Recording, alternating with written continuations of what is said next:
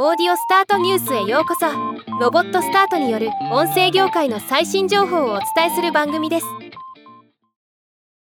Voicy が渋谷未来デザインとソーシャルアクションにおける取り組みを推進していくことを発表しました。今日はこのニュースを紹介します。第1弾の取り組みとして女性の健康が世界を変えるをスローガンに活動するプロジェクト Women's Wellness Action from 渋谷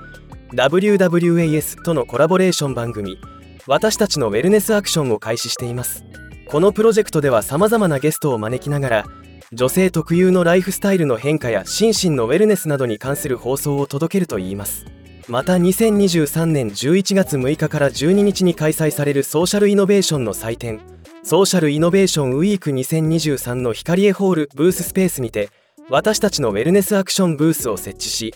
9日10日11日の3日間は3名の Voicy パーソナリティをゲストに迎え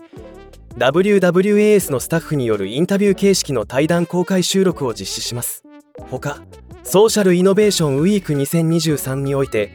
2023年11月11日に Voicy 代表の緒方憲太郎さんが渋谷未来デザインの理事事務局長の長田真子さんと Social Innovation Week Student Ambassador とともにサステナブルなコミュニティの作り方をテーマに考えるアイデアセッションを予定しているとのこと。ではまた。